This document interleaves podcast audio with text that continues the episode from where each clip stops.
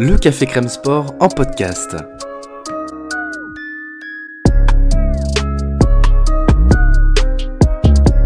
Actualité, analyse, débrief. Le CCS, c'est le média qui vous permet de comprendre le sport.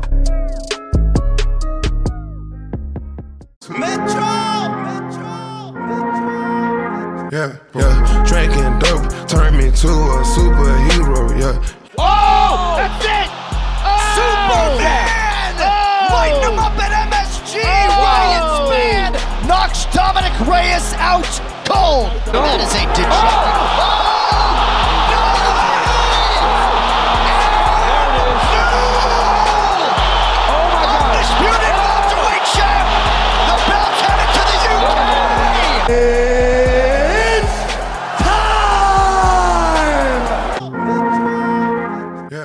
Bonjour à tous les amis, ravi évidemment de vous retrouver et cette fois-ci on va proposer un nouveau format, oui, parce que vous êtes des habitués de nos previews, de nos débriefs euh, des événements de l'UFC et pas que, vous êtes des habitués aussi parfois de nos petits débats avec Lionel sur des sujets d'actu. Et justement, on avait fait un sujet d'actu euh, quand on avait su que le gros combat à venir à l'UFC Paris n'était pas que Cyril Gann, Sergei Spivak, mais aussi Manon Fiorot contre euh, Rose Namajunas. Eh bien aujourd'hui, on a la chance, le privilège de pouvoir interviewer Manon euh, Fiorot qui est avec nous aujourd'hui. Bonjour Manon. Bonjour, merci. C'est évidemment bah, avec Lionel. Bonjour Lionel, bien sûr. On a connu de Bonjour. toujours, qui, qui est Bonjour. toujours qui est Bonjour. toujours- Bonjour Manon et merci surtout. Tout à fait. Manon, évidemment, c'est l'autre porte-drapeau du MMA français, une femme qui, j'en suis sûr, est une référence pour nombre de jeunes combattantes qui s'essayent à cette discipline aussi complexe que fascinante, notamment depuis la légalisation euh, du MMA en France qui remonte à il n'y a pas si longtemps. Aujourd'hui, vous êtes numéro mondial, 2 mondial dans la catégorie qui, on pense avec Lionel, en tout cas, est la plus relevée chez les femmes à l'UFC. Elle combattra donc début septembre face à un grand nom, double championne dans la catégorie du dessous, Rose Namajunas. On est à quelques jours du combat, Manon, euh, quelques, ouais, quelques bons jours encore. Est-ce que vous pouvez voilà, nous parler un peu des sensations, de l'état d'esprit du moment? Où est-ce que vous en êtes dans la prépa? Physiquement, comment ça se fait Comment ça va, tout simplement? Bah écoute, euh, tout va bien. Euh, la préparation s'est très bien passée. On a fait venir euh, pas mal de sparring, de nouvelles filles pour, m'aider pour ce combat qui ressemblait du coup au, style de Rose. Mais franchement, c'est une préparation euh, quasi parfaite. Euh, les genoux, plus de douleur. Pour l'instant, tous les voyants sont au vert. Super. Et là, on est, dans, quelle phase là? On est à peu près, quand on tourne l'interview, on doit être à deux semaines et demie de l'UFC Paris, donc ce sera le 2 septembre. On en est où là? Bah, en fait, là, le gros de la préparation, il est vraiment fini. Euh, j'ai plus de, je fais plus de sparring, euh, voilà, pour pas risquer de, se blesser. Euh, là, c'est vraiment, on maintient un peu les acquis. Il y a beaucoup de travail technique aux pattes et il y a surtout toute la, perte de poids en- encore qui, qui reste à faire pour le combat. Mais voilà, je suis dans les temps et tout se passe bien. Vas-y Lionel, vas-y. Peut-être. Non, non, j'ai demandé et de- de- du coup d'un point de vue euh, d'un point de vue moral, est-ce qu'on ne pense qu'au combat euh, quand on est euh, ou alors c'est encore euh, peut-être trop lointain, il n'y a pas encore une réalité euh, concrète si je puis dire? Euh, non, là, franchement, je commence à, je commence à y penser. J'y pense euh, tous les jours. Euh, là, je, suis- je, je sens que je commence vraiment à, me- à me mettre dedans, en fait. Là, on y est, quoi. Je sens que ça se rapproche et je suis vraiment dedans. Mais, mais voilà, je suis vraiment contente et en fait, j'ai hâte d'y être. C'est un peu la, la période qui est la plus longue, en fait, parce qu'on est proche du combat, mais à la fois, il reste quand même beaucoup de quelques jours. Et en fait, c'est court, mais c'est long à la fois. J'imagine. Euh, J'ai envie euh, qu'on prenne le temps, Manon, si vous voulez bien, de, de revenir donc sur la blessure au genou euh, qui vous a évidemment handicapé, et vous l'aviez dit, dans le combat contre Choukagian, donc le dernier combat en date en l'occurrence. J'ai envie qu'on y aille un petit peu chronologiquement. L'opération, bien sûr, bon, c'est une grosse opération, c'est fastidieux, c'est difficile. Voilà, c'est une journée qui est compliquée. Les premiers jours, les premières semaines, comment est-ce que vous les avez vécues? Parce que c'est une blessure qui est nouvelle, c'est une blessure qui, qui, qui, qui dégage en soi des. On se découvre encore plus en fait avec euh, une blessure comme celle-ci. Euh, oui, alors pour moi, c'est pas nouveau parce que je m'étais déjà fait les ligaments croisés Ah oui, c'est sur vrai. le genou. Ouais. Mais, euh, mais là, c'était beaucoup plus. De... À l'époque, j'étais pas encore vraiment sportif de haut niveau, donc ça a été beaucoup plus dur d'ailleurs. Euh, là, on a vraiment tout mis en place pour que tout se passe au mieux. Euh, la réathlétisation, la préparation après euh, pour revenir au top. là, ça a été juste compliqué les deux semaines après l'opération où j'ai eu beaucoup de douleurs en fait. Mais voilà, ça, ça dépend vraiment de, de chacun et on peut, on peut rien y faire. Donc ça a été compliqué juste ces deux, ces deux semaines après l'opération voilà, où j'étais allongée, où on peut vraiment pas faire grand chose. Mais après, moi, j'avais besoin de repos, donc ça me dérangeait pas forcément là de, de mm. rester allongée pendant ces semaines, parce que j'avais vraiment une grosse, grosse préparation. Euh, ça avait été des, des, mois de, des, ouais, des mois de préparation compliqués parce qu'il y avait déjà eu une douleur au genou. En fait, il y avait une rupture partielle avant le combat.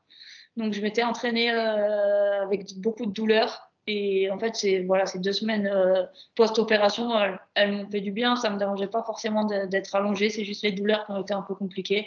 Mais après, très vite, euh, voilà, on a commencé avec les, kinés et tout le travail de, de réaclé.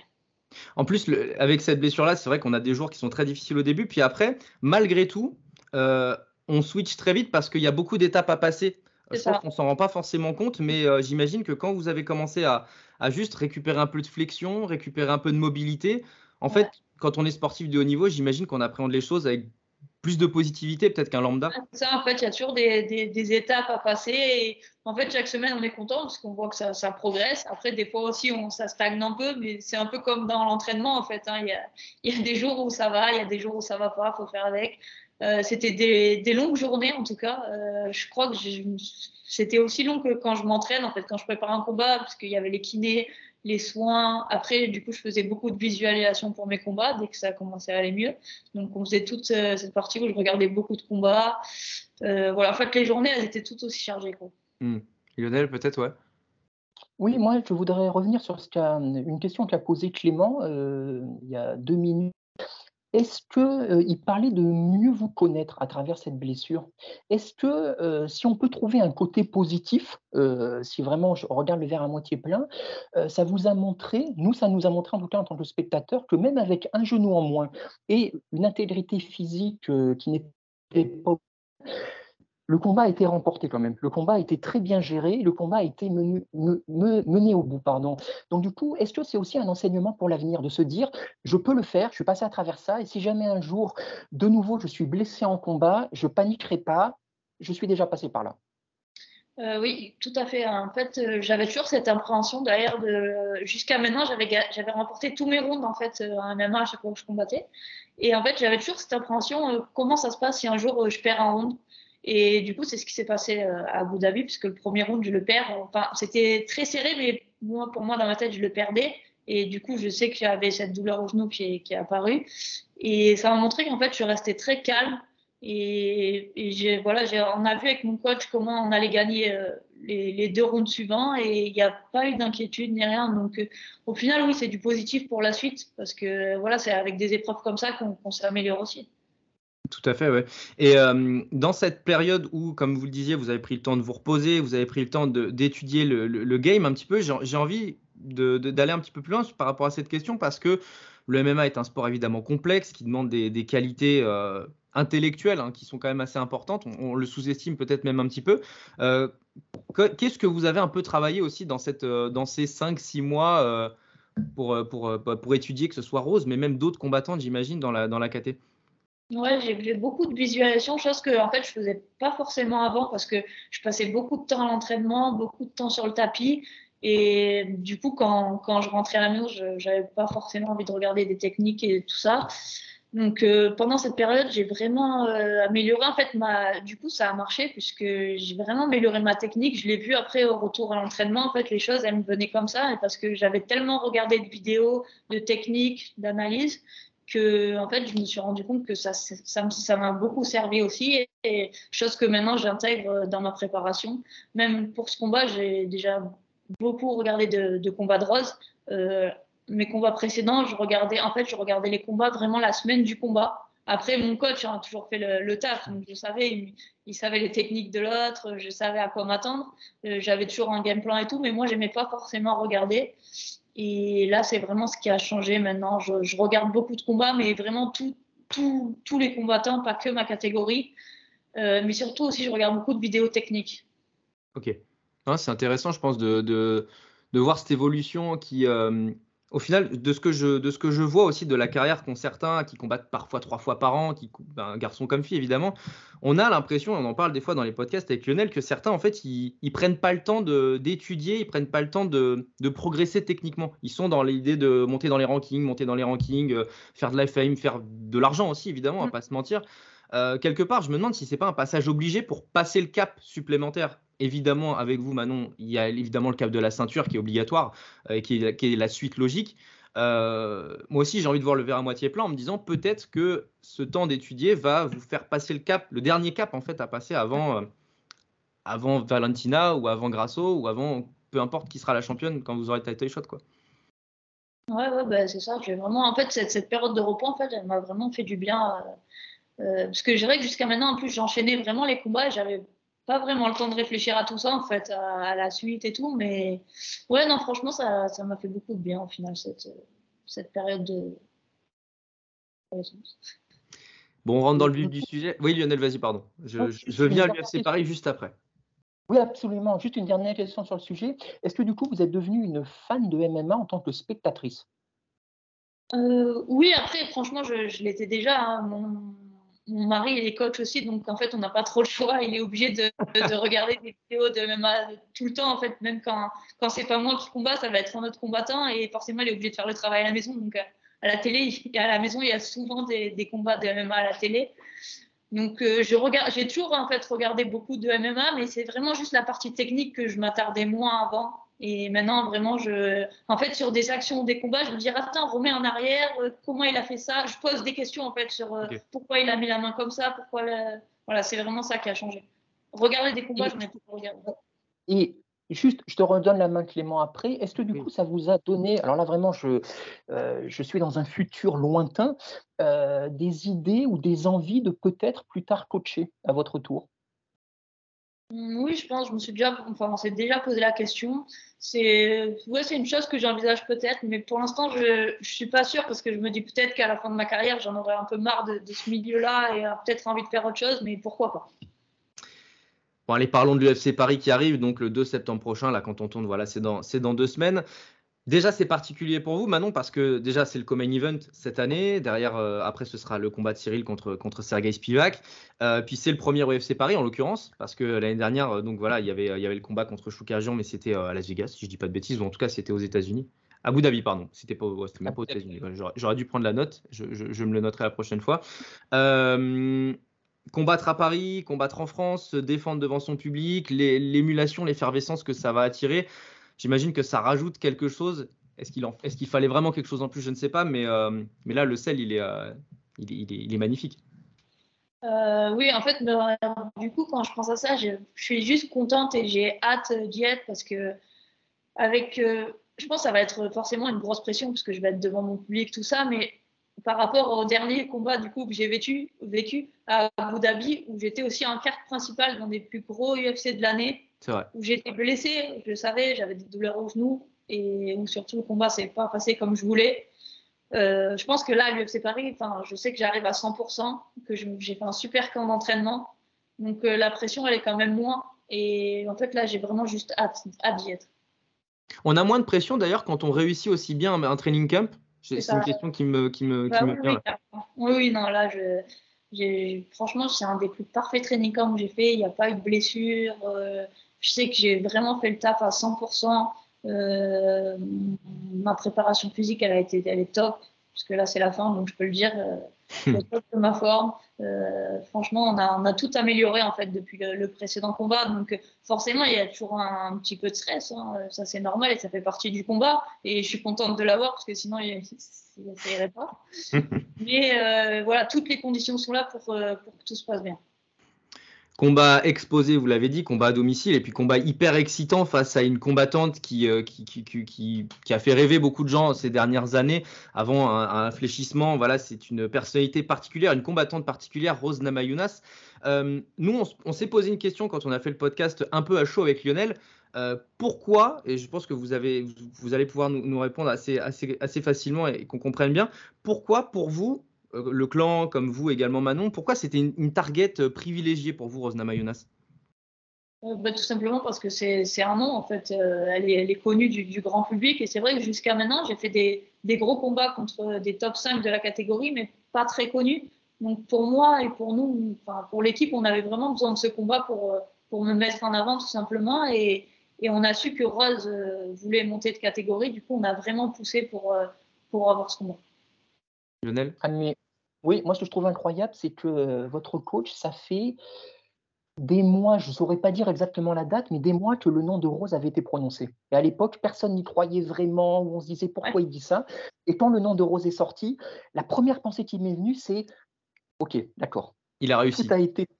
ouais, tout a en ce sens, ouais, exactement. Et du coup, moi, je voulais vous demander, euh, est-ce que vous avez euh, senti, euh, en provenance des États-Unis, un changement envers vous?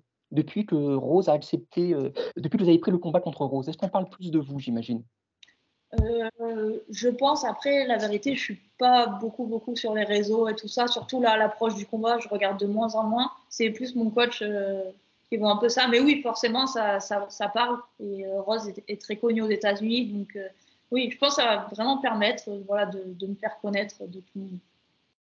En plus, la, catégorie, je le disais un peu en ouverture de podcast, la catégorie, elle a pris en densité, en talent ces deux, trois dernières années. D'ailleurs, vous êtes un peu la, pionnière de ça, hein, puisque vous, ça fait plus de 3-4 ans maintenant que vous êtes dans, vous êtes dans, dans, dans, cette redynamisation de la catégorie.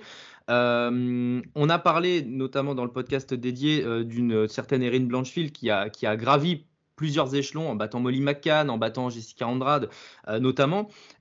c'est aussi je trouve en tout cas une très bonne manière pour vous de retrouver très vite ces conversations très intéressantes, la question de la ceinture, etc., en allant chercher Rose, parce que c'est vrai que Blanchfield, elle a récupéré pas mal de, de la hype que vous aviez généré ces dernières années. Quoi. On a l'impression en tout cas.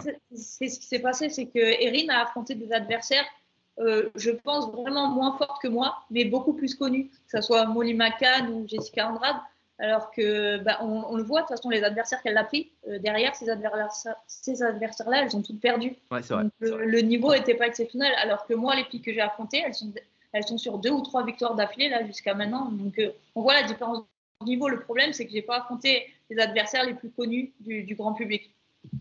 Et elle a eu beaucoup de réussite, il faut le dire aussi, son segment. Bah bien sûr, bien sûr, bien sûr. Euh, et puis il y, a, aussi la question de la match-up qui, moi, je, je, trouve que c'est un combat absolument passionnant, euh, stylistiquement aussi entre vous et, Rose. Euh, le striking et la boxe pure, quand on le regarde nous comme ça d'un point de vue extérieur, vous, êtes en avantage sur Rose de ce point de vue-là.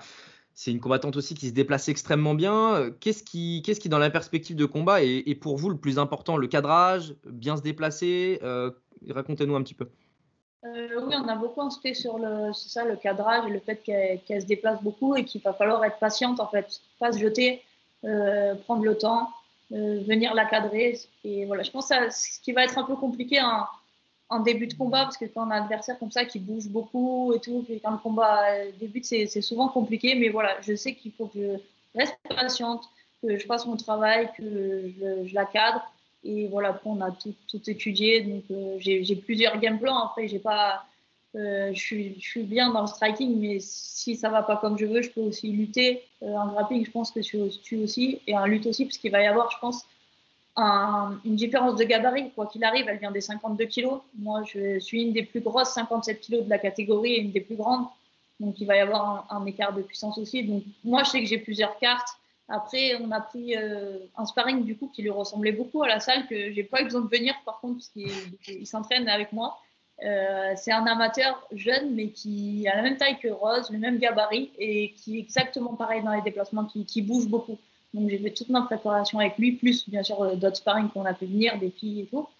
Mais je pense qu'en tout cas, on a bien préparé ce combat. Lionel, peut-être? Oui, pour revenir sur le gabarit, moi, euh, moi, j'ai des craintes pour Rose que euh, moi, je suis sceptique sur cette montée en fait. Voilà, moi, je suis vraiment euh, parce que l'une de ses grandes forces, c'était en 52, c'était sa vivacité, son explosivité, son, inventivité, parce qu'elle bouge tellement vite, sa fluidité qui lui permet d'improviser. Je ne suis pas certain qu'avec 5 kilos de plus, voire plus le soir du combat, elle sera en mesure de conserver ces qualités-là. Voilà. Et du coup, euh, est-ce que vous avez pensé à, euh, vous avez un peu répondu, mais à, euh, vous avez imaginé une confrontation peut-être vraiment sur la puissance pure? Parce qu'on a vu des photos d'elle qui sont sorties. ça se voit qu'elle a pris au niveau musculaire, et j'ai l'impression qu'elle elle axe sa communication un peu là-dessus aussi. Ouais, après, on, ça, on ne peut pas réellement savoir comment en fait elle a, préparé cette montée. Mais vu, le, vu le temps, le temps été assez court pour moi, donc je ne pense pas que ça soit optimal pense pas qu'elle ait eu le temps de faire une, belle montée ayant pris beaucoup de masse musculaire. Déjà, même en 52, c'était pas un gabarit euh, très costaud, quoi. Donc, euh, je sais pas. Après, je sais pas comment elle a préparé ça, mais bon, moi, euh, dans ma tête, je me dis qu'elle a préparé ça et qu'elle sera au top et que voilà. Mais je pense quoi qu'il arrive, avoir la physiquement être au-dessus. C'est il y, a, il y, a, autre chose dans le jeu de Rose que, euh, que, que, que j'avais envie de, de, relever. Moi, c'est son travail de feinte. Et je ne peux pas occulter le chaos sur Wei Zhang, où elle, elle le set up tellement bien son équipe que vraiment c'est. Euh, mais ça, je sais que vous l'avez évidemment étudié beaucoup mieux que, que, moi et tout. Mais euh, au-delà du fait voilà, de la vivacité, ça, il y a quelque chose qui, en montant de catégorie, elle va le conserver. C'est son travail pour brouiller les pistes euh, pour, euh, pour euh, vous forcer à avoir un déplacement qui ne sera pas forcément le bon, etc. Là-dessus aussi, j'imagine qu'il y a beaucoup de travail qui a été fait. Est-ce que c'est pas ça finalement le, le, plus gros danger dans ce combat-là contre elle en fait? En fait, ce qu'on a beaucoup analysé, c'est surtout sa précision. En fait, elle est, elle est, elle est très précise sur, sur ses coups, sur ses high kicks. Bon, faut dire la vérité, elle a beaucoup de réussite. Parce qu'un high kick jambe avant qui met KO comme ça, c'est vrai. Donc il y a beaucoup de réussite. Mais en fait, ce qui est qui revient à chaque fois, par contre, c'est sa précision. Donc euh, voilà, je sais quoi qu'il arrive, ses coups ils sont, précis. Euh, elle, tape toujours au menton, pointe du menton. Donc euh, oui, on a, travaillé, ça, le travail de garde et tout pour jamais, voilà, jamais être exposé. en fait, on a vraiment mis l'accent là-dessus, c'est qu'elle est précise. D'accord, ok. Et euh, justement, Rose, et ça c'est le, bon timing de cette interview, c'est génial. Je pense que je, bien, moi en tout cas j'ai bientôt fini euh, je vais finir là-dessus. Euh, Rose donc du coup a, été interviewée par le MMA Award, donc média américain, et on lui a évidemment posé la question de, la match-up et de vous, Manon en l'occurrence, et elle dit, je cite, dans l'ensemble, je pense que Manon est une adversaire passionnante, elle est une véritable artiste martiale, elle n'est pas seulement une combattante ou une athlète, elle est tout cela à la fois. Euh, j'aime les filles qui savent frapper, j'aime les filles qui sont bien équilibrées en MMA, ce qu'elle est maintenant. Euh, même sa petite attitude, sa démarche, c'est quelque chose qui me fait ressortir la compétitrice en moi et j'aime ça. On sait que des fois, il y a un peu de trash talk, des fois, il y a un peu de provoque, etc. Il y a pas mal de respect quand même d'un premier abord sur, euh, je crois qu'en tout cas, c'est la première déclat officielle en prélude de ce combat. Il y a du respect, c'est intéressant. Non, bah, moi, ça, me fait plaisir parce que je considère aussi Rose comme une très grande combattante. Donc, euh, forcément, bah, ça fait toujours plaisir hein, d'entendre ça. Euh, après, pour autant, ça ne va rien changer euh, au moment où on entrer dans la cage, mais, mais, ça fait toujours plaisir avant. Pas mal. Ça va être, non, non, ça va être un, combat passionnant en tout cas. Et mon envie de voir le combat est encore plus rehaussée avec l'interview. Je suis pas toi, Lionel, mais voilà, je suis encore plus, je suis encore plus dans, le, dans, le, dans la dynamique là. Est-ce que tu as une dernière question, Lionel? Parce que moi, je pense avoir fait à peu près le tour euh, avec, avec Manon, pas la déranger plus. Euh, ben non, écoute, non, non, non, non pas de question. Euh, bon courage. On sera devant de façon. ça, c'est vraiment, ça, c'est vraiment voilà quoi. Et comme vient de le dire Clément, ben, plus que jamais, encore plus qu'avant. Ouais, c'est clair. Nous n'avons donc plus, Lionel et moi, qu'à vous remercier. Manon, Manon Furo, donc numéro 2 mondial, je le rappelle, dans la euh, catégorie euh, donc, euh, dans laquelle elle va combattre face à Rose Namajunas. Ce sera à l'UFC Paris le 2 septembre prochain. Un combat qui, on l'imagine, va mener Manon en cas de victoire au title shot, ou en tout cas vraiment très très proche. On ne sait pas trop ce qu'il lancera par la suite. On, verra ensuite, évidemment. Je, visualise, après un chaos de Manon, un call-out disant que euh, maintenant la vainqueur de Grasso Shevchenko, c'est pour moi. Ce serait évidemment crédible. Ça l'était déjà, ça déjà avant. Ça le serait encore plus après Rose. Évidemment, merci beaucoup Manon pour la disponibilité, la clarté des réponses. Et puis, euh, et, puis, euh, et puis bon combat à vous à Paris. On va regarder ça de près, bien sûr. Merci. Merci Manon. Merci à tous d'avoir été jusqu'au bout du podcast. Encore une fois, si ça vous a plu, n'hésitez pas à mettre une bonne note sur les plateformes, ça améliore notre visibilité.